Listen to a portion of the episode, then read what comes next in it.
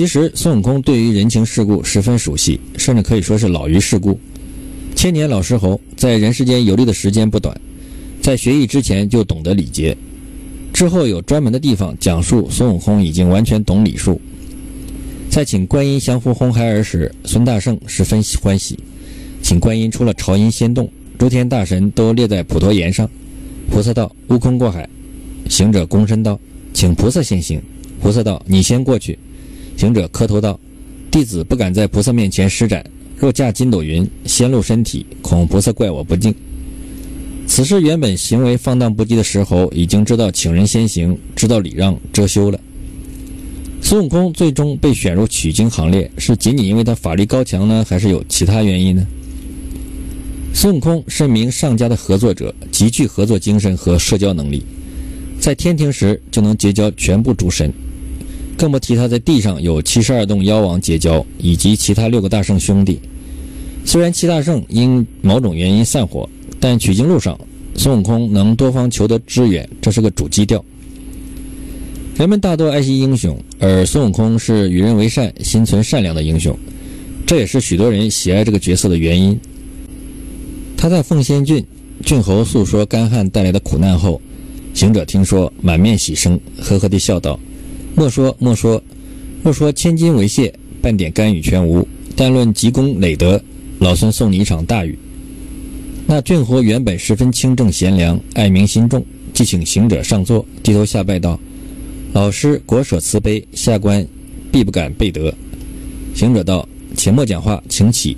但凡你好生看着我师傅，等老孙行事。”孙悟空马上决定设法降雨，以解民困。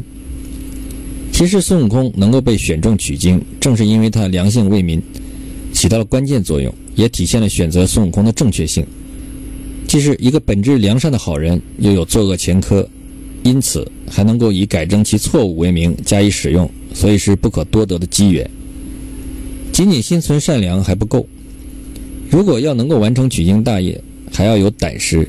除了其敢大闹天宫、乱蟠桃宴、偷老君丹、斗天兵天将外，还有几个侧面的描写证明了其胆量。八戒曾经形容孙悟空，他是个钻天入地、俯瞰火烧、下油锅都不怕的好汉。孙悟空的胆量大，尽人皆知，敢于独自大闹天宫，西天取经路上一路直面与妖魔鬼怪搏斗，似乎真的是天不怕地不怕，一路勇敢到底。这很难得，毕竟不是所有的困难都事先预知能够解决。尤其是当一个人面对未知事物时，往往心生恐惧，哪怕事后证明事物本身没有那么可怕，但最可怕的是不确定。这一点在斗蟒蛇精时，孙悟空和他两个师弟形成了强烈的对比。第六十七回陀螺庄遇蟒蛇精时一段，正讲处，只听得呼呼风响，慌得那八九个老者战战兢兢道：“这和尚岩将口说妖精，妖精就来了。”那老李开了妖门，把几个亲戚连唐僧都叫。进来，进来！妖怪来了，吓得那八戒也要进去，沙僧也要进去。行者两只手扯住两个道：“你们忒不循礼，出家人怎么分不分内外？站住，不要去，跟我去天井里看看是什么妖精。”八戒道：“哥啊，他们都是经过账的，风响便是妖来，他都去躲，我们又不与他有亲，又不相识，又不是娇气故人，看他作甚？”原来行者力量大，不容说，一把拉在天井里站下。那阵风越发大了，好风，倒树摧林，狼虎忧，波江搅海鬼神愁，掀翻华岳三峰石，提起乾坤四不周，村舍人家皆闭户，满庄儿女尽藏头，黑风漠漠遮星汉，灯火无光遍地幽，慌得那八戒战战兢兢，伏之于地，把嘴拱开土，埋在地下。却如钉了钉一般，沙僧蒙着头脸，眼也难睁。此时还没有见到妖怪，而曾经身为天蓬元帅的猪八戒已经吓得把嘴拱到地下去了。这孙悟空一个站在天井里直面妖怪。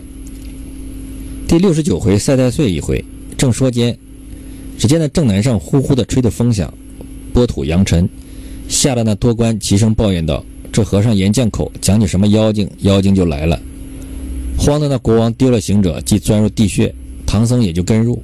众官一躲个干净，八戒、沙僧也都要躲，被行者左右扯住他两个道：“兄弟们，不要怕的，我和你认他一阵，看是什么妖精。”八戒道：“可是扯淡，认他怎的？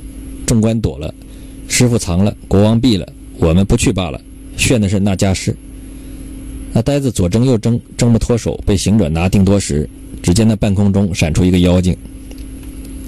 当狮驼岭前太白金星变化老者去提醒取经人，告诉他们妖怪手下加起来有好几万的妖怪时，猪八戒的反应。那呆子闻得此言，战战兢兢跑将转来，相近唐僧，且不回话，放下耙，在那里出宫。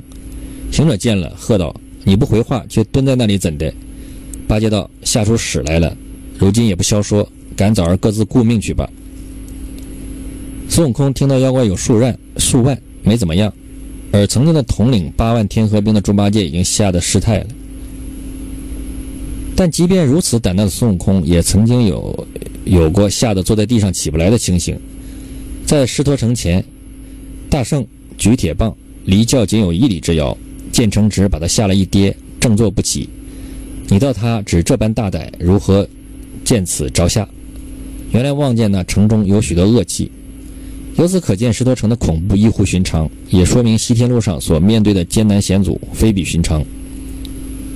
孙悟空也曾哭泣过，面对取经如此艰险的历程，孙悟空堪称好汉，一个一个排除了艰难险阻，一路向西，勇往直前。但是好汉也有遇到难解的困难之时，坚强勇敢、无所畏惧的孙悟空，也哭过好几次。人们只是注意他勇猛无敌、降妖除怪了。都没有在意，他还哭过，而且还是很多次。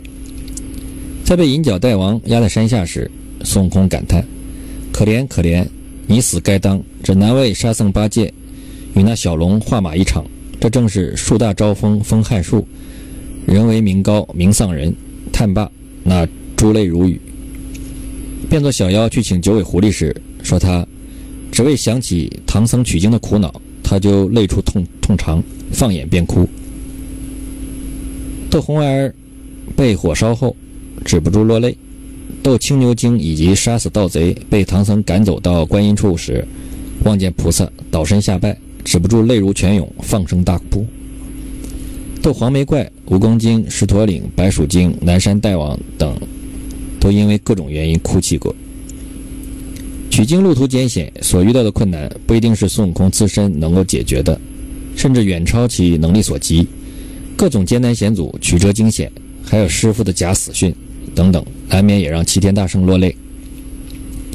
这样算来，天不怕地不怕的齐天大圣，也是遇到过许多心中难解的悲困。每个人都会遇到这样那样的难困难解之困，无论这个人表面上多么强大和坚强，在天地之间，每个人都是渺小的。此部书表面上讲的是神仙的故事，而实际上说的是人间事。